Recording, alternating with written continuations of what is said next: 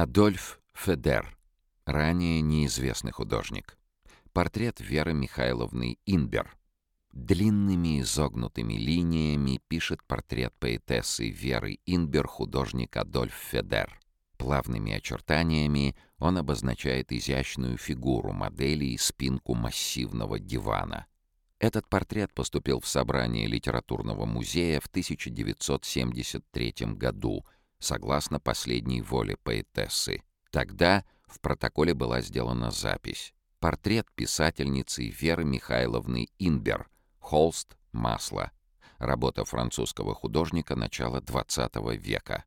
В нижнем левом углу холста имеется подпись «Фодор». Годы спустя сотрудникам музея удалось атрибутировать портрет как работу Адольфа Айзека Федера. Федер, как и Инбер, Родился в Одессе. Учился в рисовальной школе и художественном училище. Стал членом Бунда, Всеобщего еврейского рабочего союза. События 1905 года заставили художника покинуть Российскую империю.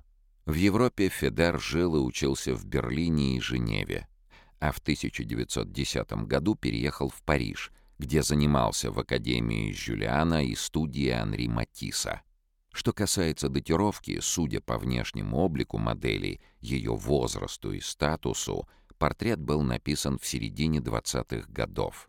Тогда Вера Инбер в качестве корреспондента советских изданий была в командировке в Европе — Берлине, Брюсселе, Париже, где предположительно и могла позировать художнику.